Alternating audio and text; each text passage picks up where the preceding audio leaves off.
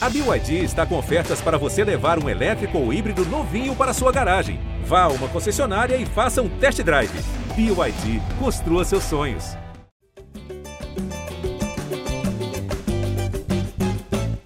Alô, você ligado no GE Flamengo, podcast dedicado a todo torcedor rubro-negro Edição 233 na área e, enfim, com uma vitória importante, o Flamengo superou a Universidade Católica por 3 a 0 no Maracanã. Esse reencontro com a torcida afastou um pouco a crise e se classificou para as oitavas de final da Copa Libertadores. Eu sou o Jorge Natan e hoje tem ao meu lado o setorista Fred Uber, quem sabe o Caemota entre daqui a pouco, e também Arthur Mullenberg é a voz da torcida. Vou começar pelo Arthur, como prometido na última edição. O Arthurzão, a torcida não passou a mão na cabeça, cobrou lá no começo, aquele grito de queremos raça, que não aparecia há algum tempo, foi gritado a todos os ventos e acabou dando resultado, né? Fala, Natan, fala, Fred Uber, fala a galera que está ouvindo. Natan, a vaia ontem foi muito benéfica para o Flamengo. Geralmente a gente tem algumas restrições à vaia, né? A gente acha que ela desiste estimula o jogador, que ela abate os fracos. E é verdade, para que quando o time é ruim, não adianta vaiar. Mas quando o time é bom, tem potencial, a vaia faz despertar o melhor deles, cara. A água bate na bunda e os caras correm. Ontem todo o time entrou muito mobilizado. A gente teve o primeiro tempo de total domínio do Flamengo, né? Claro, relevando a fragilidade da Católica, mas os caras entraram ligadões e teve uns momentos muito legais de ver o jogo, né? É, eu acho assim, eu, lógico, estou falando primeiro, fico sem, sem referência, porque Fred Uber nem, nem Fred Gomes ou Caê falaram antes. Então, eu vou dizer para vocês, cara, foi uma bela apresentação do Flamengo, apesar da fragilidade do adversário. E a gente dá uma arrefecida na crise, que não sei se é bom ou não, porque na crise que o Flamengo cresceu, eu acho que a gente só ganhou o jogo porque estava na crise, teve essa pressão da torcida, vaiando não só o time, como o Paulo Souza e também a diretoria. E fica uma, um dado aí, esse, eu não estava no jogo ontem, mas o pessoal reclamou comigo, falou que, poxa, com o Hugo, a vaia foi um pouco injusta, que o, jogo, o cara não estava nem pegando na bola, ele estava vaiando ele. É, é duro isso para um jovem jogador, mas, cara, faz parte, né? Tá no pacote de você ser um ídolo do futebol, jogar num clube de massa, nego quer desempenho. E a gente viu que o, Hugo continua com problemas de insegurança né, na hora de sair. Sair é um negócio grave. Ontem teve aquela jogada pichotesca lá que foi muito grilante. Mas ganhamos, estamos líder da, do nosso grupo, garantidos no, no lado certo na, na fase de mata-mata da Libertadores e vamos em frente. Estou feliz com o resultado e triste porque a crise continua toda lá no Mengão, cara. Pode ter ganhado esse jogo, pode ter abaixado um pouco a pressão, mas a panela continua no fogo e agora com toda essa confusão envolvendo o nosso Diego Alves, que a gente vai falar aqui ao longo do programa. Pois é, a confusão com o Diego Alves que acabou surgindo aí através das palavras de Paulo Souza na coletiva, uma grande coletiva, que quem estava lá acompanhando era ele, Fred Uber, o retorno de Fred Uber ao Maracanã, amigo. E tem áudio aqui já, que eu já vou dar até um spoiler, exaltando esse retorno de Fred Uber, um dos nossos setoristas pé quente. Fred Uber, você que estava lá acompanhando o jogo em loco, qual foi a sua nota para a apresentação do Flamengo? Porque, assim, o resultado veio. A gente falava aqui nas últimas edições que o mais importante era os resultados começarem a aparecer, só que a gente também tem que é, analisar o desempenho, estamos aqui para isso. Qual é a nota que você dá para esse desempenho geral do Flamengo diante da Universidade Católica? Fala, Natan. Arthur, um abraço para todo mundo. Acho que foi uma nota alta, passou na, na média ali, e não só pelo, pelo resultado, né, 3 a 0 mas é, teve, teve coisas boas também de desempenho, assim, não, não só o, conteúdo da, da, da, coletiva do, do Paulo Souza foi muito bom, mas assim, o Flamengo mostrou coisas boas também, acho que principalmente a, a, a postura, é, o início, aquele início de jogo, com dois cartões amarelos aí com menos de, de seis minutos de jogo, talvez, sei lá, não lembro exatamente qual foi o, a minutagem, mas assim, é, mostrou ali que o Flamengo entrou para decidir e, e, se incomodou também com a, com a vaia. Acho que todo o contexto ali da, da torcida, cobrando, pedindo raça, xingando diretoria, enfim, isso tudo criou. A, é, o time reagiu bem, poderia ter sido ao contrário, mas sim, deu uma resposta legal. É, só que não pode ficar só nisso, só num, num jogo, né? só na Libertadores. O Flamengo está numa posição é, ridícula né, no, no brasileiro para o potencial do time e precisa, com mais quatro jogos né, no Maracanã, precisa agora confirmar que está em evolução e não ser só uma, um, um, jogo assim fora, fora da curva, né? Acho que foi, foi produção ofensiva boa, assim, apesar de alguns jogadores é, não estarem numa noite tão inspirada como, como o Gabigol, o Rascaeta conseguiu algumas boas jogadas, mas também não, não foi tão decisivo como ele costuma ser. Mas foi, o saldo foi bastante positivo e acho que muita coisa ainda vai se desdobrar aí desse, do que aconteceu desse jogo, não só dentro de campo, como na, dessa coletiva do, do Paulo Souza. Tá certo.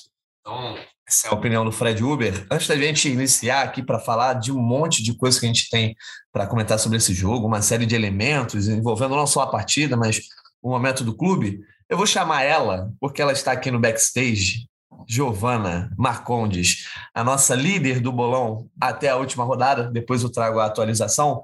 Porque, meus amigos, a Giovana está deixando a editoria de podcasts aqui no, no nosso rodízio, né, que os nossos estagiários fazem no Esporte da Globo. Então vai ficar mais difícil dela aparecer por aqui, mas ela vai estar eternizada nesse bolão até o fim da temporada, não é, Giovana? Então hoje você também vai dar sua palhinha, sua opinião aqui. Você que tem conseguido ler bem o Flamengo a ponto de, de liderar o bolão, como é que você viu aí essa atuação? Deixou, deu para enganar ou não? Ainda tem que estar tá devendo muita coisa, o time precisa mostrar mais nos próximos jogos. Fala Natan, fala Arthur, Fred, todo mundo que está aí ouvindo a gente. Pô, é um prazer gigante aqui estar com vocês. É, infelizmente, né, vai ser minha última participação aqui, mas vou continuar acompanhando vocês como sempre sendo uma eterna ouvinte, participar desse bolão. E, cara, Flamengo, né? Flamengo, você, você falou, dá para esse jogo aí deu para convencer alguém, é, deu para dar uma melhorada na autoestima do torcedor. Olha, eu vi sim uma evolução, concordo com o que vocês falaram também. Acredito que é, o time jogou melhor, né, contra a Universidade Católica, mas eu acho que não é ainda uma atuação que é desse time do Flamengo, da característica desse time do Flamengo. Acho que ainda está devendo um pouco. É, já tem tempo já que está treinando com o Paulo Souza. Tem muitas coisas envolvidas né, por trás, a gente, vocês vão comentar aí também. Mas eu acho que agora tem que aproveitar esses jogos em casa para mostrar mesmo, como o Fred falou, para mostrar que, que é para jogar bem, que é para que está aí para ganhar, que está aí para vencer os campeonatos, porque as atuações no brasileiro, assim, não estão nada convincentes. O Campeonato Brasileiro parece, e a Libertadores parece que são assim, times completamente diferentes, com outras cabeças, assim, eu não vejo é, uma, uma, uma não sei, não sei dizer, mas assim, eu, eu vejo times completamente diferentes em, dois campeonatos, assim, não é para acontecer. É para entrar com a mesma cabeça em todos os campeonatos, com foco em vencer, com foco em ganhar, e essa atuação da Católica, assim, deu uma levantada aí na torcida e agora aproveitar para engrenar e melhorar cada vez mais. Tá certo. Então, Giovana hoje vai estar aqui com a gente. O Caio Mota, no momento, está com demandas de setorista. Talvez ele entre aqui no meio da nossa resenha. Mas vamos começar a falar aí de uma série de assuntos. Eu vou antes só dar a primeira rodada aqui é, nos áudios da galera, uma grande participação. Inclusive, agradeço a todo mundo que mandou áudio. Hoje não deu para colocar todos no ar, para não estender muita resenha, mas quem mandou áudio e não está entrando agora, manda na próxima edição aí que a gente vai dar aquela moral. Vamos começar aqui com o Leonardo e com o Milton, que deram a sua opinião sobre essa partida, falando e exaltando também o Everton Ribeiro. Fala Jorge Natan, fala galera do GE. Leonardo aqui falando de Belo Horizonte. Eu acho que o time jogou bem hoje. Tinha muito tempo que eu não vi o Flamengo jogar bem primeiro tempo, igual jogou hoje. Jogou muito bem. A Rascaeta é muito bom de bola. Mas quando o Everton Ribeiro encaixa no jogo e joga o que pode, eu acho o Everton Ribeiro melhor. O problema é que não tem a mesma regularidade com a Rascaeta. Hoje o Everton Ribeiro encaixou e foi completamente diferente. Foi muito bom, muito bom jogo dele. Eu acho que o Pedro tem que ter mais minutos. Porque o Gabigol não tá jogando bem. E o Paulo Souza dá tanta chance para base que deveria dar uma chance a mais para os laterais direito. Porque Isley e Rodinei não estão dando certo. O Mateuzinho oscila muito. Mas eu confio mais no Mateuzinho do que no Isley e no Rodinei. E eu acho que eu preferi o menino da base do que o Isla Rodinei e também na zaga. Na zaga eu acho que acertando Pablo e Rodrigo Caio são os dois. Quando o Fabrício e Bruno voltar, ainda acho que tá na frente Davi Luiz, porque eu concordo com, com o Arthur que o Davi Luiz é o que estragou o Flamengo. Bom dia, Jorge. Bom dia, pessoal do GE Flamengo. Aqui quem fala é Milton de Campinas. Ontem um jogo muito interessante, onde conseguimos resultado e desempenho. Tudo que o Paulo Souza precisa para conseguir se manter no cargo. É, Everton Ribeiro mostrou que tem futebol. Não, estava escondido em algum lugar, mas ontem ele mostrou que ele ainda sabe jogar bola e que nós podemos confiar nele. Ele precisa agora manter essa sequência de bons desempenhos. Pedro, Gabigol e Arrascaeta perderam gols feitos. Poderíamos ter feito uma goleada gigantesca e está bem com um saldo é, bem mais próximo do Palmeiras. Mas o grande segredo da noite chama-se Fred Uber, nosso pé de coelho. Fred, dá folga pro Gomes, dá folga pro Caê. Assume todos os jogos, cara. Porque os caras são muito pé frio. Você saiu de férias, a gente não ganhou mais nenhuma vez. Foi só você voltar e já tivemos um bom jogo. Um abraço, pessoal. Bom trabalho aí. É isso então, vou começar com o Arthur Molenberg para ele comentar. Preciso, preciso, folgar também, calma aí, vamos. Calma aí. vai chegar a sua hora, de, vai ser sua hora de comentar sobre isso, que eu quero saber do Arthur. Se o craque do jogo foi o Everton Ribeiro ou foi o Fred Uber, a presença dele na tribuna? Fred Uber, disparado. Em segundo lugar, bem Mota. Em terceiro, Everton Ribeiro. Para mim, a minha opinião é essa. Quero fazer um comentário aqui sobre os nossos comentaristas, colaboradores. Dois gênios, só falaram verdades, visão acurada da situação do Flamengo. Concordo com os dois. Se eles tivessem começado, eu teria só dito concordo. Todos dois mandaram muito bem. Então, Fred Uber, comenta aí também, além da, da sua presença de pé quente, é, o Everton Ribeiro realmente foi o grande jogador ali na criação do Flamengo ontem. Não sei se você considerou o melhor jogador em campo, na minha opinião foi. E eu estou cansado de exaltar Everton Ribeiro aqui, porque eu realmente penso dessa forma. Quando ele está bem, toda vez que ele joga bem, o Flamengo joga bem. Ele muitas vezes não está bem, mas sempre que está bem, o Flamengo geralmente rende. Rapaz, eu estou me sentindo mais pressionado que o Hugo, hein? Mas tudo certo, vamos lá. Vamos ver, ver até quando isso aí dura, mas... É o peso concordo. da fama, né? Peso da fama. Eu concordo com você em relação ao Everton, achei que ele foi o melhor ontem, não só pelo gol, né? O gol, o gol de peixinho do Everton não é todo dia também, né? Mas, pô, ele, ele é o cara de, de levar a bola da defesa para o ataque, né? Às vezes, quando ele não tá bem, é, o time sente muito. O, o Arrascaeta é o cara da, do último passe, é o cara que, que, que entra mais na área, que normalmente faz mais gols, dá assistências, mas o Everton é o cara que às vezes faz o, time jogar, é o que chama o, o ala direita ali para jogar, que entra no jogo. É, então, ele, ele estando bem, realmente o, o, o, Flamengo tem uma produção ofensiva muito maior. E ontem ele não estava tava dando drible, dava, dando lençol, fazendo tudo e, e, ajudando muito na marcação também. Por isso que acabou sendo para mim uma atuação completa dele. É, que assim é uma, uma exigência física muito grande, às vezes ele não consegue então ter uma regularidade, mas é, realmente se, se ele conseguir tendo ainda mais num, num jogo que Arrascaeta e, e Gabigol não tiveram tão bem quanto normalmente estão, é, assim, o Flamengo ainda podia ter feito uma, uma vitória ainda mais, mais elástica né, do placar. Tá certo. Nessa boa atuação do Flamengo, né, deu para ver algumas coisas importantes, como a pressão na saída de bola, né? Uma certa é, dedicação maior nessa pressão, uma coisa mais, digamos, é, sincronizada, era a palavra que eu estava buscando. E aí, Giovana, nessa parte ofensiva, é, você achou que algum jogador ficou devendo mais do que o outro? As substitu substituições que o Paulo Souza fez deram resultado. O Arrascaeta acabou um pouco mais apagado no jogo, mas eu, por exemplo, também achei que o Andreas, que teve a oportunidade de ser titular, acabou não ajudando tanto. É, em termos de atuações individuais aí, quem você acha que ficou devendo e quem realmente brilhou? Olha, na minha opinião, quem sim foi bem além do Ribeiro, é, eu vi uma boa atuação também do Arão. É... Terceiro gol seguido dele, né? É, pois é, artilheiro, né? É...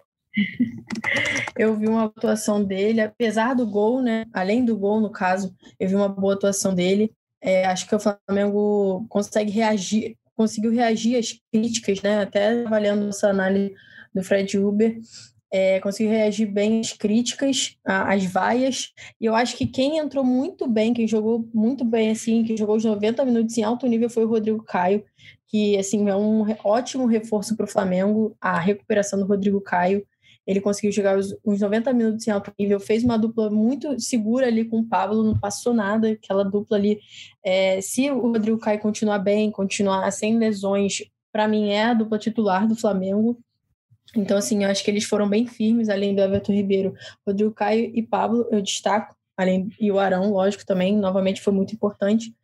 E, assim, eu acho que quem ficou meio apagado, eu concordo com você também do Arrascaeta, e, mas eu quero levar em consideração também o Gabigol. O Gabigol não vem, apesar de ter uma média alta de gols, né, ele não vem muito bem, eu acho que em campo, acho que ele perde muitos gols, é, o Flamengo consegue criar chances, mas não consegue colocar a bola para dentro. Então, um cara como o Gabigol, que é tão importante dentro do time do Flamengo, acho que ele precisava de um jogo desse até dentro do Maracanã, com o adversário mais fraco, era um jogo importante para ele também se destacar. E eu acho que ele não conseguiu se destacar. Quem eu acho que até se destacou e entrou depois foi o Pedro, com aquele golaço que o Pedro fez de centroavante nato.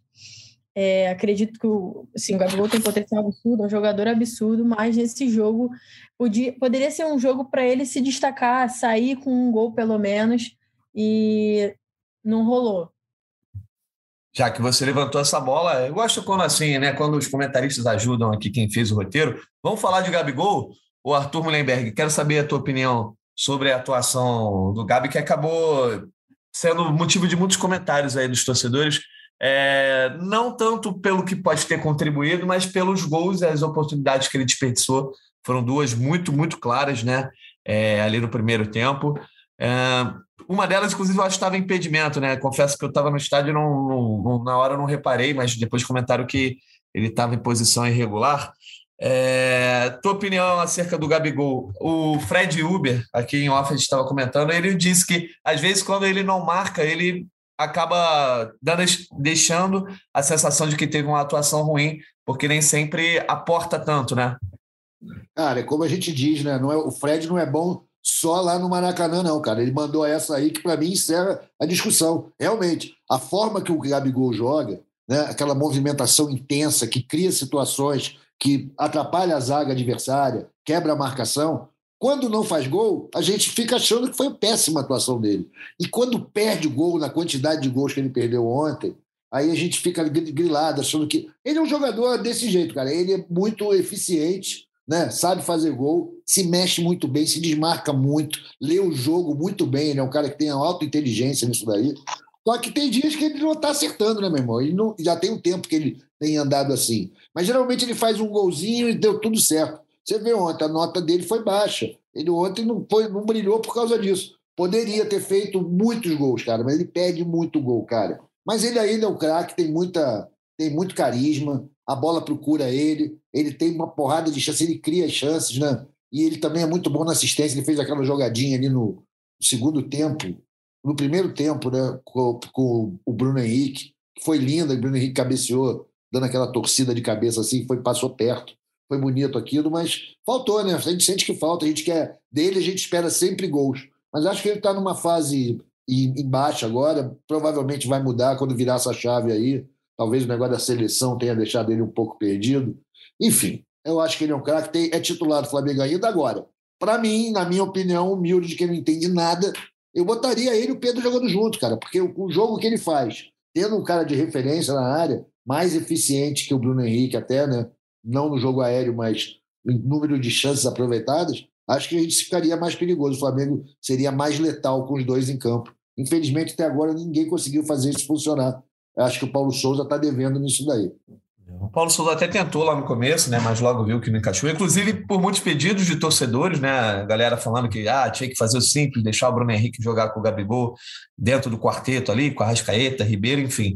É, mas o fato é que o Gabigol é um craque, é um ídolo, isso aí é incontestável, né? Estamos falando aqui de momento, é, situações específicas. Antes de eu passar esse assunto para o Fred Uber, vou trazer aqui mais uma rodada de ouvintes, porque a galera tem perguntas a fazer sobre os nossos comentaristas aqui. é, diante da atuação do Gabigol. Fala, meus amigos do podcast GE Flamengo. É, aqui quem fala é Douglas Duque de Caxias. Eu queria falar um pouquinho sobre o Gabigol, cara. Ele tem perdido gols em sequência, tem feito só golzinho dele de pênalti. Será que não está na hora também de ser cobrado um pouco mais? Que os gols que ele perdeu ontem, que ele vem perdendo ao longo dos jogos, tem jogo que ele tem jogado de meia, auxiliar de lateral. E o Pedro ontem entrou bem no jogo, fez o golzinho dele. E creio que merece até uma chance, né, para começar um jogo, para botar o Gabigol no banco pelo menos para ele se ligar um pouquinho, né? Que parece que ele ainda tá muito refém do, da temporada de 2019, como todo time, né? da temporada de 2020 também. Mas a gente já tá em 2022, né? Tá na hora de descer um pouquinho do salto alto e jogar bola. Né? Valeu, rapaziada. Tamo junto. Fala pessoal do GE, tudo bem? Aqui é o Fábio de Melo, mas não é o padre não, tá? Sou aqui de Vitória Espírito Santo. Tô muito feliz aí com essa vitória, convincente, time jogando bem. Agora é manter uma sequência boa aí de bons resultados pra gente ganhar confiança. Queria saber o que vocês acharam do comentário aí que rolou dos gols perdidos do Gabigol que o Germancano não perderia. Um absurdo, né? Comparar o artilheiro da última Libertadores, com todo respeito ao Germancano. Mas esse aí, bora por mais. E aí, Fred Uber? Gabigol, né? A galera dando aquela cobrada, tudo também porque o Pedro acabou entrando bem na partida, mas também não pode chegar a esse ponto, né? É, de chegar a fazer esse tipo de comparação, porque o Gabigol tem sido talvez o melhor atacante do Brasil aí nas últimas três temporadas, né? É, os números ainda contam muito a favor dele. Ele teve uma, uma, exibição abaixo, tem tido algumas vezes exibições abaixo, mas ele, é, mesmo assim, quando ele não está bem, ele, ele consegue contribuir. Acho que o importante dele é que é difícil ele ter uma, uma fase ruim, grande, porque ele é inconformado dentro de campo. É, ele reclama todo lance que a bola não chega nele, que a bola não vai para ele, ele reclama. É o cara que pensa o gol o tempo inteiro. Acho que são uma grande, um grande fator favorável a ele. É, acho que um, um, um, pessoal um comentário aí que, que o Pedro que o Gabigol mereceria um banquinho para é, o lugar do Pedro. Não, acho que ainda não é o caso. Acho que é, ele, o fato dele ter sido substituído ontem, aos 24 do segundo tempo, já é um fato raríssimo com esse é um jogo ainda com bastante tempo para rolando. Acho que isso já é um, um, bom, foi um bom aviso do, do Paulo Souza. É, e sim, lembrar que o Pedro também não está numa grande fase, né? É, fez um golaço ontem de centroavante, de perna esquerda, sensacional o lance, mas minutos antes ele tinha perdido um gol talvez pior do que o, o Gabigol perdeu, né? E depois, mais, depois de mais uma assistência, né, um passe maravilhoso do, do Everton Ribeiro. Mas acho que assim, é importante que os dois estejam sempre bom, em, em altíssimo nível para que vai precisar, não tem jeito, vão precisar de todos. É, sequência de jogos vai, vai ficar cada vez mais complicado, tem lesões, tem tem suspensões e até o pessoal falando, lembrou algum, alguém lembrou do Davi Luiz, vai ter que vai ser importante também, ainda mais na defesa ali. Rodrigo Caio não vai conseguir jogar todos os jogos, Pablo não vai conseguir jogar todos os jogos. É, daqui a pouco também tem a volta do Felipe Luiz, vamos ver o que o Paulo Souza vai fazer, se vai... É, ontem ele, ele usou a linha de quatro normal, que a torcida está mais acostumada, vamos ver o que ele vai fazer quando o Felipe Luiz voltar. Sim, são muitas alternativas que a gente vai, vai ter que ver com, com, de acordo com a necessidade, de acordo com os jogos. cara, estou gostando muito que vocês estão dando vários ganchos para a gente continuar no debate. A gente vai falar agora da parte defensiva da atuação, justamente porque muito, é, muitos torcedores exaltaram aí é, a presença do Rodrigo Caio, não só nesse jogo, né, no, no na, na, partida anterior também, apesar de não ter sido uma vitória contra o Ceará, é, a presença do Rodrigo, enfim, na volta dele aí contra o Altos. É, ontem foi o primeiro jogo aí que o Rodrigo Caio, de fato, de peso, acabou jogando, correspondeu, atuou ao lado do Pablo.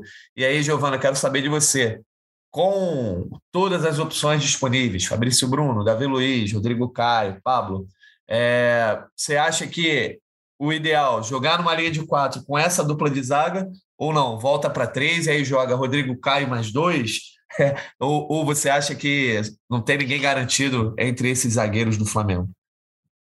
Olha, ele tá me botando numa sinuca de bico aqui, né? Porque é, o, o que o Fred falou é muito verdade, né? O Rodrigo Caio e o Pablo não vão conseguir jogar todos os jogos em 90 minutos.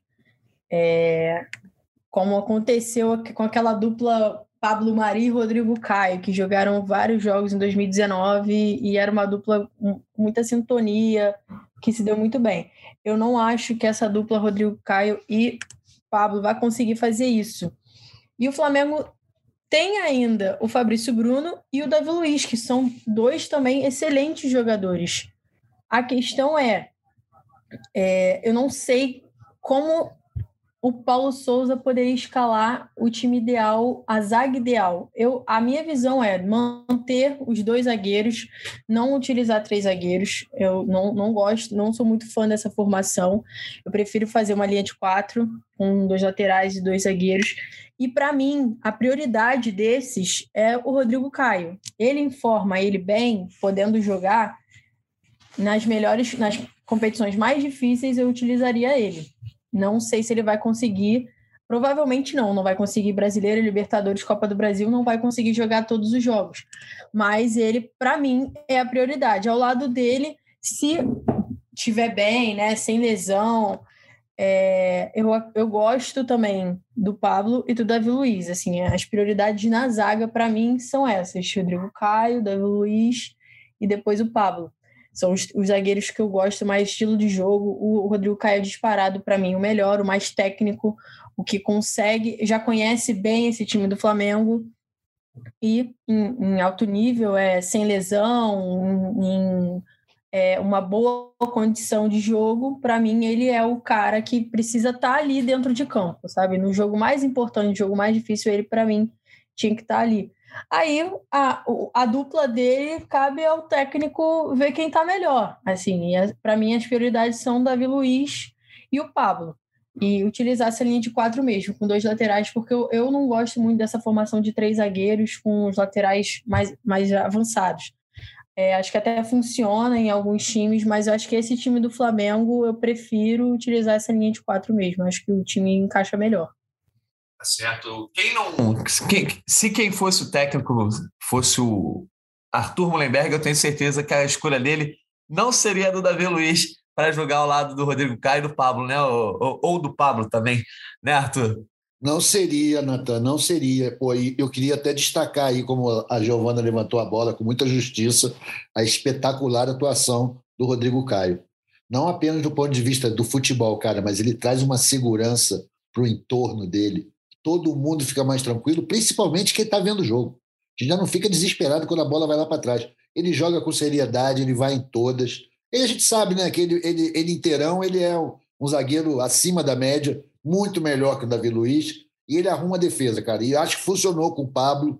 Talvez essa linha de quatro, esse papai com mamãe na defesa ali, né? Linha de quatro, tá tudo certo, porque também, vamos falar, Ayrton Lucas jogou muito bem ontem. Jogou Sim. com muita imposição física chegando inteiro em todas as bolas, foi derrubado dentro da área num pênalti escandaloso que o juiz não, não deu, mas isso aí é legal também, porque quando o Flamengo está sendo roubado é que as coisas estão voltando ao normal. Então, cara, eu vejo que está difícil para o Davi Luiz, talvez abra uma chance para ele agora aí na janela, lá no Gênua, né? Acho que ele vai lá, vai se dar bem, né?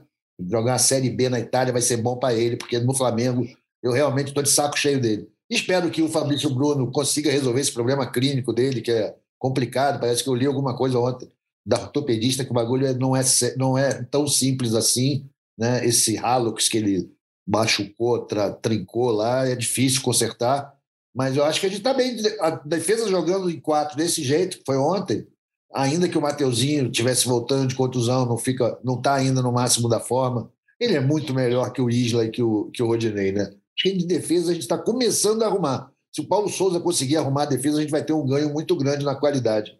E o desempenho do time ontem refletiu isso. É claro, sempre relevando que a Católica não era uma verdadeira ameaça. Mas a gente estava tomando gol de tudo que é time ruim, compadre. Então, não vale muito esse papo nesse caso da, da, da melhoria da defesa. Jogou com mais firmeza ontem, para correr puto essa melhoria, a, a presença cada vez mais ativa do Rodrigo Caio. Então, para fechar essa linha defensiva, na verdade, não é, não está na linha, mas faz parte do setor defensivo. Vamos também, obviamente, comentar sobre o Hugo Souza, que ontem eu acho que teve a atuação que o goleiro precisa. Mal pegou na bola, ficou discreto ali. Só que o que chamou atenção com relação ao Hugo foram as vaias do Maracanã, justamente quando ele pegava na bola, assim, ele hum, tocava dois segundos na bola, a torcida já fazia questão de vaiar. É, não estou aqui para ser sommelier de torcida, é, nem quero dizer o que, que o torcedor tem que fazer, que, o que não tem. Só fiz uma reflexão nas redes sociais, até que eu postei. Acho que a vaia desse tipo, às vezes, não tem o que contribuir. O cara, pelo contrário, ele pode até fazer um jogo pior, né? Por aquela vaia. Entendo que é um protesto, mas é um protesto também contra o quê? Se, as outros, se os outros goleiros não estão disponíveis. Então, já vou passar essa bola aqui para os nossos comentaristas, só trazer aqui mais um áudio de um torcedor comentando sobre esse momento do Hugo Souza e a reação do Maracanã ao goleiro. Ei, Natan, bom dia aí aos amigos do GE. Uma boa vitória sobre um time fraco, né? Vamos falar a verdade, a Universidade Católica é um time muito fraco. Mas a gente tem que analisar alguns fatores que são importantes nesse jogo. Primeiro, é, vi alguns comentaristas falando que, que a torcida não deveria vaiar o Hugo. Mas um profissional ele tem que aprender também a saber lidar com as frustrações. Ele tem que saber suportar as dificuldades. Eu acho que nesse momento que o profissional ele cresce e aprende a ter maturidade para lidar com essas dificuldades. Acho que foi bom o Hugo passar por essa situação no Maracanã e eu tenho certeza que ele vai ser um outro goleiro a partir de agora. Bom, ah, tá na mão dele agora a oportunidade para isso. Do resto, o Davi Luiz não faz falta. Rodrigo Caio faz um bom, uma, boa, uma boa dupla de zaga lá com o, o Pablo. E é isso aí. É muito pouco ainda para achar que esse time está tá diferente. Tem que provar muita coisa ainda. Mas o grande, grande coisa desse jogo para mim foi a oportunidade que o Hugo está tendo de se provar, de, de se aproximar das, da, dessa situação aí, de aceitar essas críticas como uma oportunidade de ser melhor. Um abraço a todos aí, fiquem com Deus. Um abraço para o Glauco, que mandou esse áudio. É...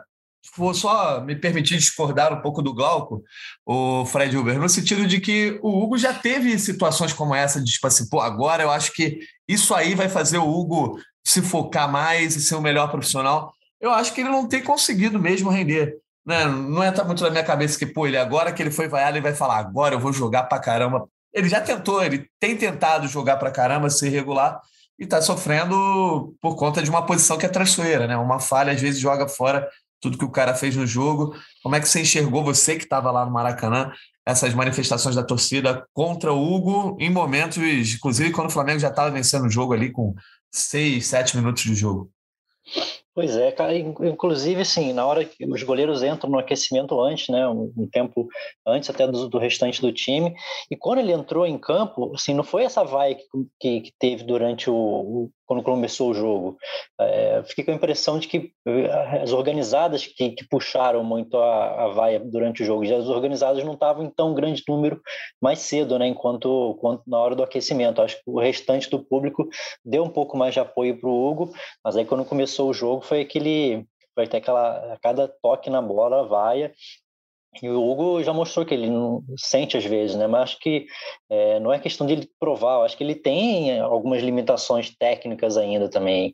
Ele hesita muito na hora de tomar as decisões. Eu acho que isso também faz parte do, do, do, do contexto de ser goleiro. Tem que, tem que ter um pacote mais completo. Não adianta ele ter uma envergadura enorme, fazer defesas espetaculares, mas se ele, se ele hesitar, se ele é, se ele não, não conseguir fazer boas decisões na hora que precisa ali. O jogo é. Os goleiros são muito exigidos é, atualmente participar mais do jogo com o pé, é, de reposição, e eu acho que nisso, é, principalmente na reposição, é, ele falha demais com o pé, não só com o pé, mas com a mão também. Acho que ele, acho que ele atrasa ainda alguns, alguns contra-ataques, talvez até por, por medo de errar, né? Mas aí é uma situação que ele tem que lidar. Ele tem 23 anos, ele está no Flamengo há bastante tempo, ele sempre foi visto como uma joia e hoje ele é visto como uma incógnita. Eu acho que ele tem que é, conseguir se, é, se, virar, né?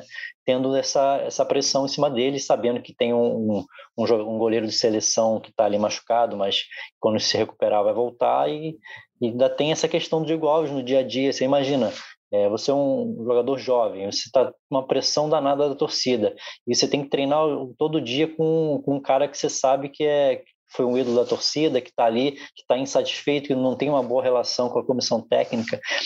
Não está fácil ser o Hugo, não, realmente, mas o Flamengo não tem nada com isso, né? O Flamengo tem que, tem que colocar em campo, tem que querer ter o, o melhor profissional que vai, vai dar o, a melhor resposta para ele para ganhar os jogos. É, a questão do protesto do torcedor, né? O direito de protestar é soberana. É, mas, Giovana, nesse caso, nesse cenário, assim, o protesto, beleza, você está vaiando o Hugo e ao mesmo tempo você pode estar vaiando, de repente, a escolha é, do Paulo Souza pelo Hugo, a insistência do Paulo Souza pelo Hugo. Mas para esse jogo especificamente não tinha nem quem botar, nem quem colocar no lugar dele, né? Por conta da situação do Diego Alves, que a gente vai falar daqui depois, que o Paulo Souza desabafou na coletiva, e a lesão do Santos, que foi contratado para ser esse cara que ia ser essa sombra, principalmente nesse tipo de jogo de Copa, né? É, e é o caso da Libertadores. Então eu achei que ficou um pouco deslocado, não sei qual é a tua opinião sobre essa vaia, Hugo, nesse momento específico. Olha, Natan, eu acredito assim que a vaia, as vaias né, dos torcedores é, foram mais pelos erros que ele vem cometendo nos últimos jogos, que tem comprometido o Flamengo também, o jogo contra o Ceará. É, e o anterior também, que eu não estou me lembrando, mas eu lembro que ele também falhou e o torcedor também reclamou. Então eu acho que as vaias vão muito também pela, pelas atuações ruins que ele vem fazendo, é, comprometendo o time com alguns pontos do Campeonato Brasileiro, mais por isso do que pela escolha do Paulo Souza por um goleiro para goleiro para aquele jogo, né? Porque aquele jogo, como você falou, só tinha o Hugo à disposição. É, depois ele expôs a situação com o Diego Alves, o Santos não está disponível, e o outro goleiro que estava no banco também é da base, e muito menos experiente que o Hugo. Então ele Nesse jogo especificamente, ele só tinha o Hugo, mas o, o Paulo Souza tem insistido no Hugo, já demonstrou né, que tem essa vontade de, de utilizar o Hugo nas competições. Ele e o Santos, o Santos está machucado, então ele que vem sendo utilizado. Então, eu acho que as vaias foram muito mais para ele, jogador, pelas falhas dele, pelo, pelas atuações ruins que ele vem fazendo, do que pela escolha do Paulo Souza ontem, especificamente naquele jogo. É, o, eu concordo 100% com o que o Fred falou. É, o Hugo ainda é um jogador que está se formando, é um, é um, menino jovem que já passou por muita coisa nesse profissional do Flamengo, desde aquela época do Rogério Ceni também. Ele já passou por, com, por muito dentro de campo. É um jogador que, assim, a gente consegue enxergar claramente que está com o psicológico abalado.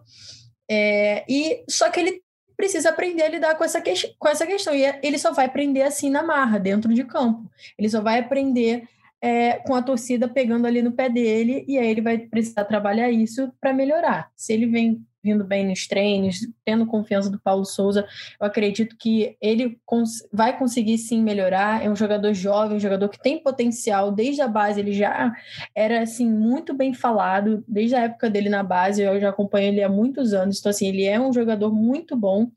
É, tá sendo colocado assim já como titular. Eu acredito que como titular assim fixo precocemente, eu acho que ele poderia é, estar sendo utilizado sim, mas não dessa forma como ele está sendo assim jogado, sim. Ele está, sim, alguns jogos eu sinto que ele está muito inseguro. Ele tem essa insegurança com os pés, ele até acredito que está melhorando isso também. É, mas é, é o que acontece, ele, ele precisa, vai precisar é, lidar com essa questão, essas vaias vão continuar também, até ele fazer uma, uma atuação assim mais elevada, eu acredito. E é só assim que eu acho que ele vai crescer também como profissional. Tá certo. Arthur, então o que, que o Paulo Souza pode fazer nesse momento em que o Hugo está sendo o cara aí, que talvez esteja em termos individuais, seja o maior alvo da torcida hoje, né? Tem a questão do Andreas também, mas acaba ficando arrefecido em alguns momentos. Hoje o Hugo é esse grande alvo, de repente é o grande problema a ser resolvido, só que o cara que foi contratado para a posição não está à disposição, e o outro goleiro do elenco, que é um goleiro que não deixa de ser um ídolo rubro-negro, né, pelo que construiu nos últimos anos, está vivendo uma situação delicada que a gente vai começar a abordar por agora. Natan, na questão do Hugo, no, momento agora, cara, é não tem tu, vai tu mesmo, tem que ser ele. A questão das vaias é importante, porque, assim, a vaia, cara, é uma livre manifestação do torcedor, a gente não pode proibir. Agora, a gente pode comentar que é burrice tu vaiar um jogador que está dentro de campo. Porque geralmente não funciona, né? Principalmente quando esse jogador já apresentou alguma deficiência, principalmente emocional, é óbvio que a, a vaia não vai ajudar. Ontem, que era um jogo fácil, estava tranquilo para ele, a bola mal chegou nele, ainda teve aquele lance lá no segundo, no primeiro tempo, complicadíssimo, né, cara? É, tipo, o cara tá nervoso, a gente vê que ele tá nervoso. Eu, o Paulo Souza, não vejo muita saída para ele em relação a essa posição, ele vai ter que ficar com o Hugo mesmo. O planejamento inicial dele de usar o Santos nas Copas não vai rolar, e o cara está machucado, o outro não está afim, e a relação está se esgarçando cada vez mais. E aí isso só denota que houve um erro de planejamento do Flamengo nessa questão do goleiro um cara muito jovem para um, um, uma posição importante de um time que quer ganhar tudo em competições muito duras. O Flamengo poderia ter comprado um goleiro naquela janela, né, cara? E não comprou, a gente falava nisso. Infelizmente, falhamos aí. E agora estamos pagando preço. Quer dizer, quem está pagando mais é o Hugo, que está sofrendo essa pressão terrível. É aquele negócio, cara. É, é, horrível isso. É um cara jovem, ninguém gosta de ver um jogador né, ser massacrado, mas a torcida, às vezes, ela é burra principalmente quando se juntam, né, cara? A multidão tem idade mental de três anos e acaba jogando contra o próprio patrimônio. Se o Hugo conseguir ultrapassar essa fase terrível, esse obstáculo terrível que apareceu na carreira dele, tenho certeza que vai fazer dele um goleiro muito melhor, muito mais seguro, né? Agora ele precisa ultrapassar. Essa pedreira aí é dele e a gente vai estar junto com ele, cara. Eu torço para ele assim que o jogo começa. Eu critico, eu pô, falo que a gente não tem goleiro, mas na hora que ele está lá, ele é, é o guardião da última cidadela. A gente depende do cara. Não adianta a gente massacrar. Mas, infelizmente, a torcida vai continuar pegando no pé dele até se sentir satisfeita, achar que ele está fazendo o que deve. Ele tem potencial para isso. Talvez não, não alcance ainda nessa temporada. Eu espero que o Flamengo consiga manter esse jogador e fazer com que ele volte a ser produtivo. E Fred Uber, para botar mais pressão nessa panela que o Arthur citou, tem a situação do Diego Alves, é, que enfim, além dos problemas físicos, parece ter uma relação bastante conturbada com o Paulo Souza.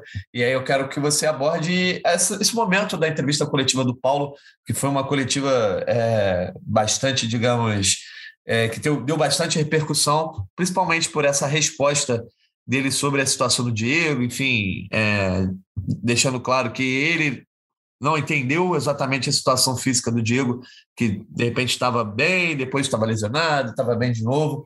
Enfim, dá detalhes, você que estava lá e você que estava também fazendo perguntas ao Paulo Souza nesse sentido. O que que o Mister Souza disse sobre Diego Alves? É, pois é, ontem o Flamengo fez o, o que o Arthur fala, né? Produção de conteúdo ontem foi open bar. Entretenimento é, relação... puro, né? puro, né? Não, em relação ao Diego Alves, assim, a relação é, é ruim com a, com a comissão técnica, tanto com o preparador Paulo Grilo, com o Paulo Souza, desde o início, né? na pré-temporada. É, não, não encaixou o, o, o tipo de, de, trabalho que o Paulo faz com o que o Diego acredita que seja certo, ou talvez estivesse acostumado com outra com a comissão técnica anterior, com outro preparador, enfim. É, há um, um, atrito constante de, de, de, forma de pensar totalmente diferente. Então, ontem o, o Paulo expôs, né? É, até perguntei se, se o Diego realmente tinha estaria se colocado à disposição para o jogo, se tinha condição física realmente de ser relacionado. O Paulo respondeu que ele tinha há 10 dias que ele não treina desde o jogo contra o Botafogo, que ele reclamou de dores, é, uma pubalgia, e deixou, deixou no ar com, com a educação de que não acredita que, a, que, que, a, que as dores que ele tenha sejam reais, porque é, de uma hora para outra ele melhorou muito com e disse em uma reunião com o Bruno Spinda, até ficou isso ficou, ficou um pouco no ar, porque que o, o Diego Alves não falaria com a, diretamente com o preparador ou com o próprio treinador, falaria com o diretor que estaria se sentindo é, à disposição para jogar pela Libertadores, enquanto na Copa do Brasil ele estava com dor e agora, dias depois, ele está pronto para jogar pela, pela Libertadores. Então o Paulo Souza jogou isso no ar e só, só escancarou que, que a gente já sabia, né, que a relação é muito ruim e que eu acho que não, não tem outro caminho assim. Eu acho que Paulo Souza com o Diego Alves o goleiro não, não vai ter não vai ter espaço nenhum com, com ele. Acho que por enquanto tudo caminha para essa cisão aí. Não sei como que vai que a diretoria vai vai é, lidar com a situação, né? Porque o jogador que tem tem um alto salário, uma rescisão seria cara, se consegue entrar um acordo, se aparece um outro é, um outro clube interessado, enfim. Sei que o Diego Alves como goleiro do Flamengo com Paulo Souza, é, acho que é, é impossível no momento. É, não, eu estava comentando que essa entrevista coletiva que abordou muito a situação do Diego Alves teve outros momentos de personalidade forte é, do Paulo Souza, como por exemplo o momento que ele diz que pagou para estar no Flamengo, né? Algo que todo mundo sabia, né? Que ele arcou com a multa rescisória lá é, para sair da Polônia, uma seleção que inclusive depois se classificou para a Copa do Mundo e demonstrou e talvez tenha sido o grande trunfo, né? Para ele ser contratado pelo Marcos Braz e pelo Spindle demonstrou muita vontade de estar no Flamengo. E ele disse, Arthur, paguei para estar aqui e vou vencer. Eu gostei de falar que eu gostei dessa pegada do, do Paulo Souza na coletiva de ontem. Qual foi a tua visão sobre esse momento? Um, abriu as portas, escancarou a situação do Diego Alves. E dois, demonstrou essa personalidade forte. Bom, eu acho que o Paulo Souza deu um show na, na coletiva ontem. Ele é um cara que domina a, a oratória, ele é um cara que sabe falar. Voz bonita, né? Voz bonita, o cara de boa pinta, sabe, fala o português correto. E ele soube queimar o Diego Alves na categoria, né, meu irmão? Jogou o cara na fogueira na maior classe, né? Deixou aí o. Tire as suas conclusões. Contudo, essa parte que você gostou, de que ele mandou essa de que eu paguei, eu achei altamente babaca, porque eu achei esse um argumento babaca pra cacete. Mas é uma coisa minha, eu acho babaquice o cara falar que pagou. Né? Mas, inclusive, está rolando uma, um papo aí muito engraçado. Opa, alô? Opa, teve até um cachorro latindo aí. É, pô, será que foi eu falei besteira? Bom, deixa eu continuar aqui com o meu raciocínio. é o seguinte: estão dizendo que ele fez um investimento de 2 milhões para sair da, da, da seleção polonesa e que, se for demitido aqui, ele vai ganhar 10 milhões. Então, que ele fez um ótimo negócio, que o Marcos Braz contratou um investidor. Tudo bem. Eu acho que o Paulo Souza está mostrando cada vez mais confiança, o que me parece altamente lógico, porque eu não vejo nenhum respaldo da diretoria a ele. A gente só ouve falar, não, os caras estão prestigiando. Mas ninguém bota a cara para defender ele, né? Enquanto não aparecer resultado, ninguém vai botar a cara. E ele mostrou muita coragem. Acho que ontem ele se impôs muito, né? E a gente sabe que, por exemplo, a questão do Hugo, ele está botando o Hugo porque não tem outro, ele está trabalhando com jogadores que ele tem na mão.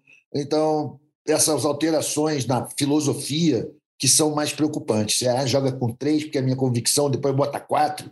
Enfim, meu irmão, o cara está se impondo. E se ele conseguir, nessas cinco partidas, famosas cinco partidas de teste dele né, no Maracanã, conseguir resultado e desempenho, aí vai ficar mais forte a posição dele. Ele talvez reverta essa situação em que ele parecia já condenado aí para o fogo, talvez ele consiga reverter. Mas eu gostei da, da, postura dele. Eu acho que ele é o comandante do negócio, ele é o mister, ele tem que mandar, meu irmão. Ele nego não pode fazer o que quer. E ele ter queimado o, o, o Diego Alves, sobre o qual já rolavam muitos rumores desse tipo de coisa, né? aquela coisa das, das panelas e tudo mais. Ele é um paneleiro fortíssimo. Então, acho que ele está comprando uma briga que ele acha que vai ganhar. Eu espero que o melhor seja feito e que o Flamengo se beneficie, seja lá de quem vai vencer essa briga. Não vejo mais condição para o Diego Alves continuar jogando no Flamengo depois dessa. Mas eu vivo quebrando a cara com o que eu acho, né? Vamos ver o que vai acontecer. Em termos de desempenho, o Fred Uber, qual é a avaliação do Paulo Souza para esse jogo contra a Universidade Católica? Colocou mais uma vez o time na linha de quatro, a gente já comentou sobre isso. É, acho que ele fez bem as substituições, colocou o Pedro, que depois viria a fazer gol, né? É, é, colocou também tentando ali botar o João Gomes no lugar do Andreas, deu chance de novo, de novo ao Vitor Hugo, colocou o Lázaro no lugar do Bruno Henrique, que também acabou não tendo uma boa atuação, enfim.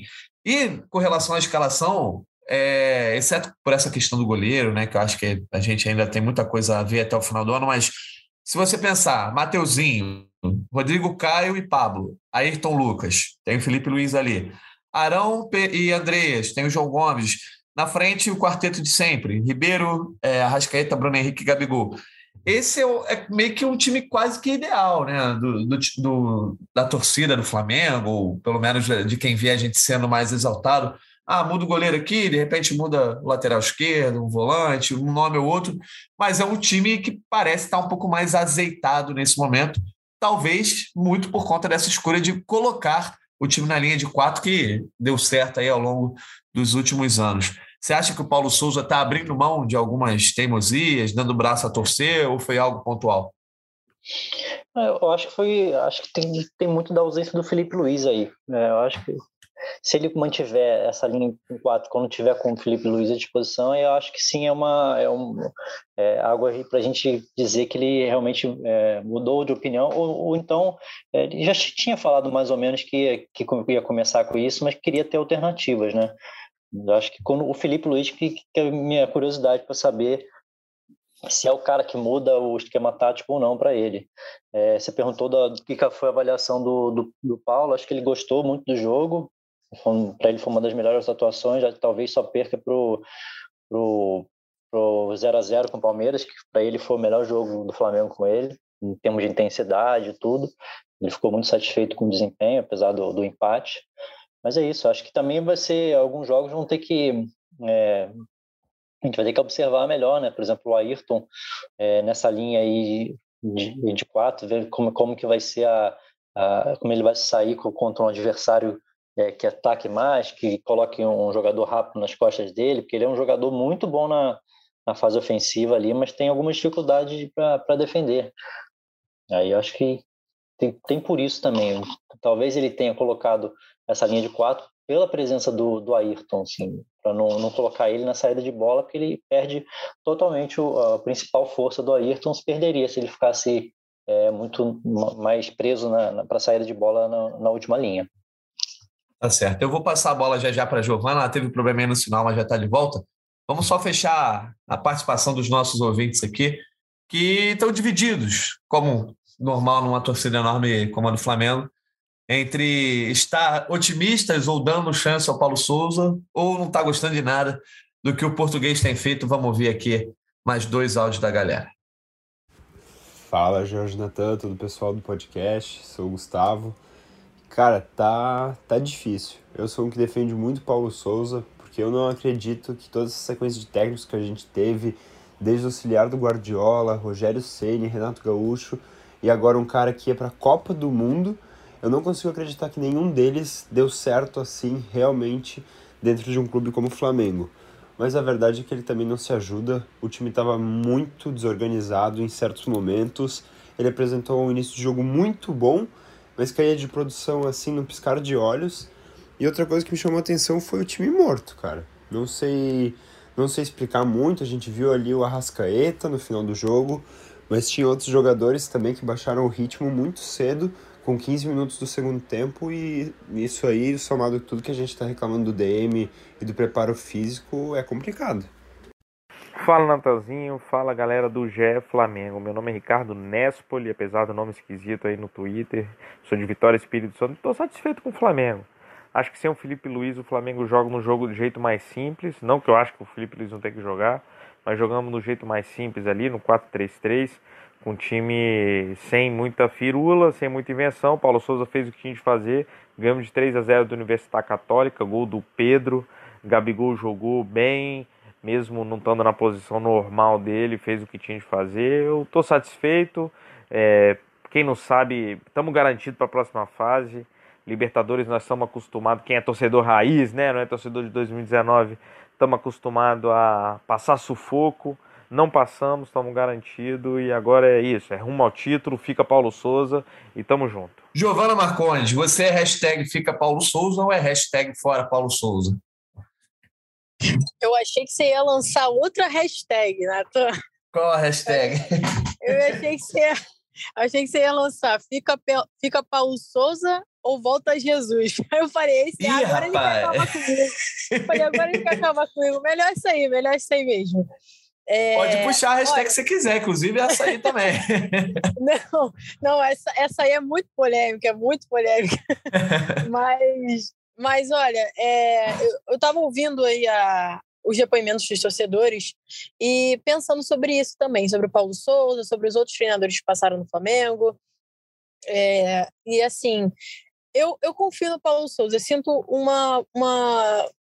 Eu sinto confiança nele, apesar de todas as atuações do Flamengo não terem sido assim, todas, eu tô generalizando, assim, muitas atuações não terem sido convincentes.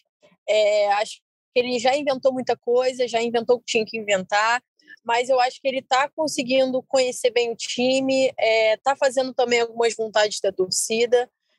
É, assim, apesar de, lógico, não vai conseguir agradar todo mundo, mas assim, está fazendo um trabalho é, razoável. Acho que ele consegue até melhorar esse trabalho dele. É um treinador bom, um treinador experiente. É, não veio para cá à toa, veio para cá e mostrou ontem, veio para o Brasil, para o Rio de Janeiro, para ganhar títulos, mostrou que quer ganhar, que quer vencer. Gostei muito da coletiva dele ontem, como vocês também destacaram.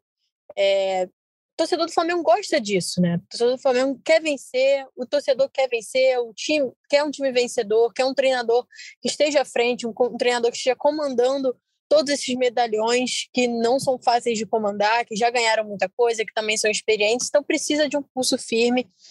Eu acho que agora parece, me parece, né, que o Paulo Souza está entendendo bem como é, funciona esse time, como funciona a torcida.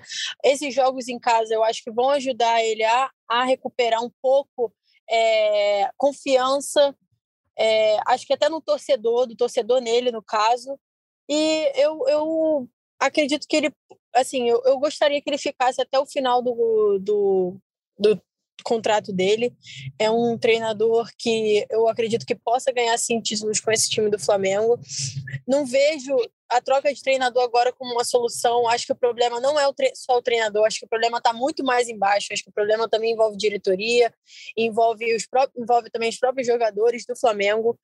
Então, acho que já tem o cara, o cara já está aqui, o cara veio porque ele quis. Então, pô, vamos dar uma chance para esse cara.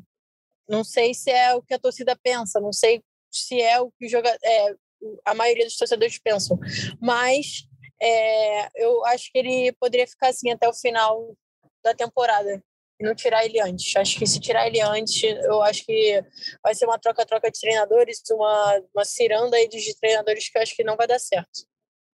Boa. Caminhando então para a nossa reta final aqui, falando também de futuro de Paulo Souza, o Flamengo conseguiu vencer o primeiro jogo de uma sequência de cinco em casa, que pode ajudar o time a sair é, desse momento negativo na temporada. Mas eu acho que um dos jogos mais importantes dessa sequência, como já falamos na última edição, vem agora contra o Goiás. O Flamengo pega o Goiás sábado, quatro e meia da tarde no Maracanã, pelo Brasileirão, competição na qual certamente é o que tem influenciado mais nesse desempenho negativo por conta da pontuação do, do Flamengo, que tem seis pontos está ali na 16 colocação, à beira da zona de rebaixamento, já ficando um pouco mais distante dos líderes, então precisa vencer de forma mais urgente, muito mais do que, por exemplo, é, esse jogo agora contra a Católica, que com empate classificava na Libertadores. Nem vou falar do jogo contra o Sport Cristal, porque além de ser o time mais fraco do grupo, o Flamengo já vai chegar classificado. E aí depois tem o Fluminense, aí é outra história para outro podcast. Esse jogo contra o Goiás aí, Artuzão, o Flamengo chega com pelo menos uma dose maior de otimismo. Quero saber você, que era o nosso grande otimista, nas últimas semanas entrou numa espiral mais negativa. Deu, deu para dar uma animada? Acha que o Flamengo tem agora a condição de ganhar o Goiás, respirar no Campeonato Brasileiro, fazer mais três pontos e aí é, se aproximar um pouco mais de onde a torcida quer ver o Flamengo na tabela? Natan, eu estou me animando, eu não estou indo full animado, não, estou me animando. O jogo de ontem ajudou bastante. Agora, eu sei o quanto são importantes esses próximos jogos e tenho uma visão sobre o Goiás não, não muito simpática. Né? Para mim, o Goiás joga a, a Série A, a primeira divisão do brasileiro, com o único objetivo de tirar ponto do Flamengo. Faz isso há muitos anos. Essa é a tradição. Lembro que em 2009, o maior mosaico do mundo, os caras meteram 0x0 na gente, né? Meteram 0x0, porque a gente perdeu aquele jogo, praticamente, mas conseguimos ganhar o título, beleza. Acho que vai ser um jogo duro e acho que também, eu queria até levantar isso, porque eu não tenho informação precisa, mas vocês vão saber, que algum desses cinco jogos vão ser sem o Arrascaeta, né, irmão? E aí o negócio pode ficar mais complicado ainda para o nosso amigo Paulo Souza, a quem Eu espero todo o sucesso do mundo. Eu também estou como a Giovana, não acho que é uma boa trocar técnico agora, porque eu não acho uma boa trocar técnico no meio do campeonato. Apesar dessa ser a tradição histórica dos Flamengos campeões brasileiros, com exceção do Coutinho e do, e do Carlinhos. A gente sempre troca o técnico no meio. Vai fazer o quê? Mas eu espero que ele consiga se sustentar. Ganhar do Goiás é fundamental. Por ser em casa, por o Goiás ser o Goiás, entendeu? Com ou sem Arrascaeta, o Flamengo tem que dar um jeito de ganhar porque senão volta duas casas, a gente volta aquele problema. É, inclusive, se o Flamengo não ganhar, é capaz de ficar lá embaixo mesmo no rebaixamento, né? Que a gente está ali na portinha da zona, vai entrar. Então tem que ganhar esse jogo de qualquer maneira no sábado. E aí, Fred Uber, até falando também um pouco já sobre isso, pela primeira vez o Flamengo não teve jogador, pela, quer dizer, primeira vez em algum tempo, né? Nesses tempos recentes. O Flamengo não teve jogadores convocados para a seleção brasileira mas pode perder o Arrascaeta por algumas rodadas aí por conta da convocação pelo Uruguai. É, essa sequência agora, que também vai envolver jogos do Brasileirão, teve essas, duas partidas, tem, né? Teve agora a Universidade Católica e Esporte Cristal, mas três adversários que podem se tornar difíceis para o Flamengo. Primeiro o Goiás pelo histórico, depois o Fluminense por ser um clássico e também pelo histórico recente, e o Fortaleza, que é um time que tem, a gente sabe do potencial, não teve um bom começo de temporada, mas tem toda a condição também de roubar pontos. É, o Arrascaeta fica fora de quais jogos exatamente? Já tem uma definição sobre isso? Não, não tem uma, uma, uma programação, não está definida, mas com certeza vai desfalcar, porque o, o Uruguai vai, vai fazer os amistosos que tem, tem direito também. É, é, um, é um problema realmente, mas é, pelo menos vai ser nesse início, né? Sim, vamos, vamos ver se, o que, que, o, que o Paulo Souza vai poder. É, vai... O Fred, só, só para comentar, é, o Uruguai joga no dia 2 de junho contra o México e dia 5 contra os Estados Unidos. Então, talvez o Arrascaeta jogue contra o Fluminense, né? Mas certamente vai estar fora contra o Fortaleza. É, e... Fortaleza dia 5. É, e talvez volte contra o Red Bull Bragantino, não poderia nem ter falado o nome completo, mas enfim, contra o Bragantino, é, e a gente, talvez a incerteza seja com relação aí ao Fluminense, né? Quando ele terá que se apresentar, mas enfim, desculpa te interromper aí. Nada, é. Pois é, é um, é um problema, assim, mas também pode ser uma, é, uma alternativa, assim, uma, uma chance, né, para quem está precisando tanto, pedindo tanto chance aí, como Pedro, como, sei lá, Marinho, não sei o que o Paulo Souza vai arrumar, mas é, o histórico recente de quando o Arrascaeta não jogou foi, foi complicado, o Flamengo sentiu muito a falta dele, é, nas, nessas vezes, poucas vezes o, o Everton conseguiu compensar, também às vezes estava convocado, mas é uma, é uma questão complicada para o Paulo resolver, sim, e tem que tem que esses jogos em casa aí que a gente comentou tanto no, até no último, na última edição, é, acho que não tem margem para muito para erro, assim. Né? É, acho que já a torcida vai com um pouquinho mais de boa vontade nesse jogo com o Goiás, mas tem que dar tudo certo. Se não der tudo certo, volta tudo a estaca zero, pressão, é, xingamento, torcida de dirigente, jogador, vai, fora Paulo Souza, volta tudo, não tem jeito. Tem que é, o Flamengo criou essa condição, né? Nesse início ruim no brasileiro, o Flamengo criou é, esse buraco que, ele se meteu. Agora tem que tentar sair e não tem outro jeito. Tem que ganhar, jogar bem e não pode não pode nem pensar, acho que em empatar com o Fluminense. Tem que é um, jogo também, acho que é um chave, assim. Talvez o, o Fortaleza, assim, pela tá, da lanterna do campeonato, assim, talvez seja um pouco mais tranquilo, mas o Flamengo às vezes quando é, consegue transformar jogos que, que são teoricamente fáceis em verdadeiras batalhas. Né? Pois é, gosto de complicar um jogo Flamengo. Mas então, Giovana, você aposta numa vitória do Flamengo, já agora falando sobre palpites também, porque depois vocês dão os placares certinho, mas a questão desse jogo contra o Goiás, para mim, é o grande segredo para o Flamengo entrar nesse momento positivo da temporada. Tudo bem, pode ganhar os três agora e de repente, quando o Fluminense se tropeça, a coisa já, já vai desandar de novo. Mas eu acho que o jogo que é vencer ou vencer é agora o Goiás, até porque se não vence, pode até terminar na zona de rebaixamento, o que o Flamengo não vai cair, não vai brigar para não cair, mas fica feio, né? Nesse começo de temporada aí, a gente já tem é, seis rodadas de Brasileirão, vai entrar na sétima, não, não é o lugar para o Flamengo estar tá ali na zona de rebaixamento. Sim, Natan, concordo com você. É, acho que assim, o Flamengo não começou bem o Campeonato Brasileiro, está deixando a desejar no Campeonato Brasileiro, precisa correr atrás desses pontos já perdidos. E esse jogo em casa, no sábado, em casa, no Maracanã, é jogo para lotar, é jogo para a torcida assim, vir com tudo, apoiar o time, apoiar o Paulo Souza e tá e, e, e assim ajudar o time a ganhar mesmo, levantar o time, mostrar que está ali para apoiar, para o time poder virar essa chave e melhorar no Campeonato Brasileiro. Já está classificado para Libertadores, está deixando a desejar no Campeonato Brasileiro. Então precisa desse jogo para dar uma levantada. O Flamengo é muito superior ao time do Goiás. O time do Goiás é aquele meio time meio traçoeiro, né? Que o, o Arthur estava até falando aí, mas é, é a chance do Flamengo. Bom, então já vamos entrar na questão aqui do nosso bolão. É, Flamengo. O bolão que nesse momento tem a Giovana Marcondes como líder isolada. O Arthur te, tentou ali, chegou na liderança na última rodada compartilhada. É, Segue a líder. é isso, vamos na paz. Pois é, o Arthur tinha cravado lá contra o Alto no último, no último Flamengo Ceará. A Giovana já tinha tomado a ponta ali, já que ela foi a única que colocou o Flamengo tropeçando diante do time lá de Fortaleza. E agora a Giovana continua na frente, já que ela marcou dois pontinhos, é, botando a vitória do Flamengo à Universidade Católica. O Arthur também fez dois pontos, botou 2 a 1 um, a Giovana também.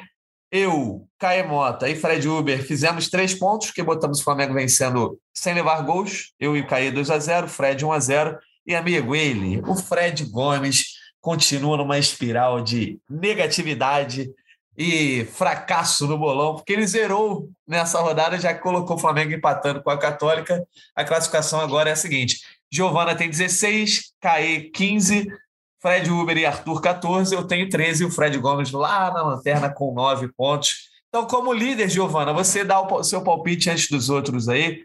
Qual é o teu palpite para Flamengo e Goiás no Maracanã, sábado? 3 a 0 Não, 3 a 1 Flamengo. 3 a 1 Flamengo em casa. Vai ser a vitória aí para levantar a torcida, voltar a confiança do Paulo Souza, a torcida do Paulo Souza no time. É um time, é um jogo bom para o time se reconectar com a torcida e vou colocar essa vitória de 3 a 1 do Flamengo sobre o Goiás. Boa, 3 a 1 colocando o Flamengo levando o gol. E aí você, Arthur, qual vai ser teu palpite? Tem que alcançar Giovana, hein? Pois é, eu vou jogar, na, vou fazer aqui, vou jogar com o regulamento debaixo do braço. Eu vou, eu vou compartilhar o, o, o palpite da Giovana, porque eu quero pelo menos manter essa distância pequena para a liderança dela. 2 a 3 a 1, realmente, acho que o placar possível. Não, peraí, apaga tudo. Eu vou de 2 a 1 no sofrimento. Vou repetir Eita. o meu palpite do último jogo. 2 a 1 no sofrimento. 2 a 1 no sofrimento. Então, Fred Uber, e você? Vai ter sofrimento ou vai, vai ficar mais tranquilo? Não, isso eu vou, vou botar um placar mais tranquilo, 3 a 0 O Goiás é uma das piores defesas do campeonato. Vou apostar aí que o, o Gabigol vai, vai voltar a fazer pelo menos dois gols aí. E acho que o Flamengo 3 a 0 vai ser minha, minha aposta para tentar encostar na Giovana aí, para não perder ela de vista de uma vez. É, vamos ver. Eu vou botar 2 a 0 para o Flamengo, vou repetir o, meu palpite aí que eu dei contra a Católica. Quase se concretizou, né? O Pedro acabou tirando essa coisa de eu ter cravado, mas tá bom. Quanto mais gol, melhor. Mas eu vou de 2 a 0 aqui contra o Goiás. Depois o Caio e o Fred dão aqui o palpite para gente. Vamos então agora entrar na, nos nossos destaques finais. Primeiro eu vou passar a bola para a Giovana, como eu já comentei, essa é a saideira da Giovana aqui no podcast. Quer dizer, ela pode participar algum dia que esteja de bobeira aí, mas ela não vai estar mais na rotina de gravação, já que vai ter outra missão profissional nesse momento. Giovana, muito obrigado pela tua participação e sabe que as portas estão sempre abertas aqui. Quero saber o teu destaque final nessa edição histórica que você está tendo a sua quase saideira do GE Flamengo. Ah, Natan, Fred, Arthur, estou muito feliz de ter participado aqui com vocês. É, nossa, eu estou muito feliz mesmo. Eu sempre quis participar desde o início, assim, comentar, né? Conversar com vocês, trazer meus pontos, meus pontos para o torcedor, para quem está ouvindo a gente, para a gente debater. Foi um debate bem bacana, muito legal. É, logo após uma vitória do Flamengo na Libertadores, uma classificação do Flamengo na Libertadores. Então, assim, o torcedor está feliz, tá, consci... tá deve estar tá feliz ouvindo a gente também. Então, eu agradeço o convite, agradeço toda a recepção de vocês, adorei demais participar. É, e sempre que puder, assim, quando vocês quiserem, se eu tiver um tempo livre, vocês me, me chamem, que eu vou querer participar. Eu gosto muito de vocês, gosto muito de conversar com vocês. A gente tem uma troca muito legal. E o meu destaque final, além dessa participação minha aqui, que eu adorei estar aqui com vocês, é também é, o Paulo Souza, a, a, a, coletiva do Paulo Souza, por que, que ele está, como ele mostrou que está aqui, né, que está aqui de corpo e alma no Flamengo, que quer ganhar títulos no Flamengo. Então, acho que essa coletiva dele vai virar um pouco a chave.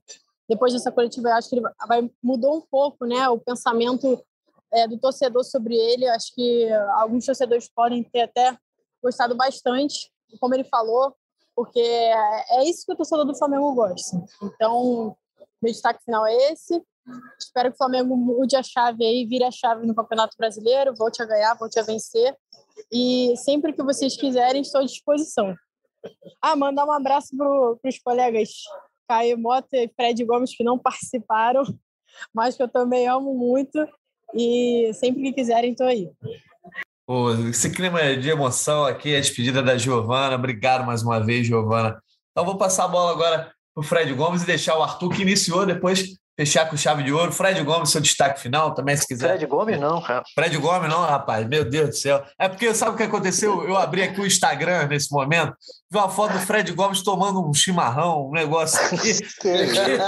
Zebra, hein? Depois vejam lá no Instagram de Fred Gomes.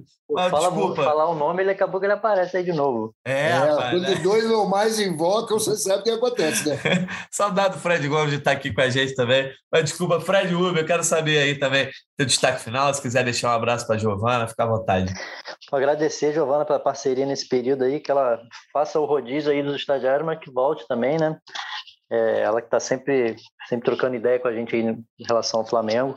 É, meu destaque final é para esse jogo aí com, com Goiás, é, que o Flamengo consiga fazer desse jogo aí mais um, um marco, consiga dar mais um passo à frente, né? Que não nada volte é, ao que era antes desse jogo contra, contra a Católica, que seja mais ou menos o, o que aconteceu lá em 19, né? Com aquele 6 a 1 com o Goiás no, no Maracanã, que foi o, é, que o time ganhou com três gols, da, gols do Arrascaeta, o time ganhou confiança e embalou para o restante da temporada. Que seja mais ou menos por aí, né? E, e, que a galera acompanhe aí, porque essa entrevista do coletiva do Paulo Souza vai, vai ter desdobramentos e assim que as coisas forem acontecendo, a gente vai publicando lá no GE, a galera vai acompanhando. Pois é, o noticiário deve ficar agitado aí, pelo menos por alguns dias, né? O Flamengo nunca tem noticiário tranquilo. Obrigado ao Fred Uber. Arthur Mullenberg, você então também fecha aqui com o seu destaque final, certamente com palavras bonitas para nossa Giovana Marcondes. Fica à vontade. Valeu, Natan. Bom, Giovana, eu agradeço muito, essa parceria foi incrível. Você é disparada. Foi a melhor, a mais competente, a mais gata, a mais gente boa das produtoras, editoras que a gente teve. Eu espero que você continue fazendo sucesso aí no seu próximo desafio e que você volte aqui e que continue essa bolãozeira exímia, tá? Torcendo para você arrebentar, volta aí, Mengão é nós. E o meu destaque final vai ser para um torcedor muito importante que estreou ontem no Maracanã, o Ben Mota, filho do nosso amigo Caê, que já começou com vitória, se inspirando no outro grande jornalista que não perde jogo no Maracanã, que é Fred Uber. O pé de lava, bem mota. Meu destaque é para ele. A gente se fala depois de Flamengo Goiás, galera. Um abraço para vocês que estavam ouvindo, para todos que estão aqui. Boa sorte, Giovana. Vai em frente, garota. Boa, isso aí. Então, um abraço para o Caio Mota, o pai do bem, que né, mais uma vez pé quente aí. Mais uma vez, não, né? Primeira de muitas vezes aí vai ser pé quente. É, um abraço também para o Fred Gomes, que está conosco. Deixo um abraço e agradecimento mais uma vez para o Arthur, para o Fred Uber e principalmente para a Giovana. Giovana, parceirona nossa aqui nas resenhas dos últimos tempos. As portas seguem abertas. Agradecendo também ao Maurício Mota, que está aqui junto com, com a gente na edição dessa vez. E também agradecendo a todos os ouvintes que participaram e que participaram e também que ouviram, né? Mais uma edição do GE Flamengo. A gente volta aí no domingo. Vai ter um tempinho para ouvir o que ficou atrasado, fica, vai ter um tempinho para ficar ligado no noticiário do clube no GE. Globo, porque domingo Quer dizer, sábado tem jogo, a gente volta na segunda-feira que vem. E é isso, tá, galera? Muito obrigado mais uma vez. Um beijo para Giovana, um beijo para Fred Uber, para Arthur Mullenberg, para todo mundo ligado aqui. Um abraço e até a próxima.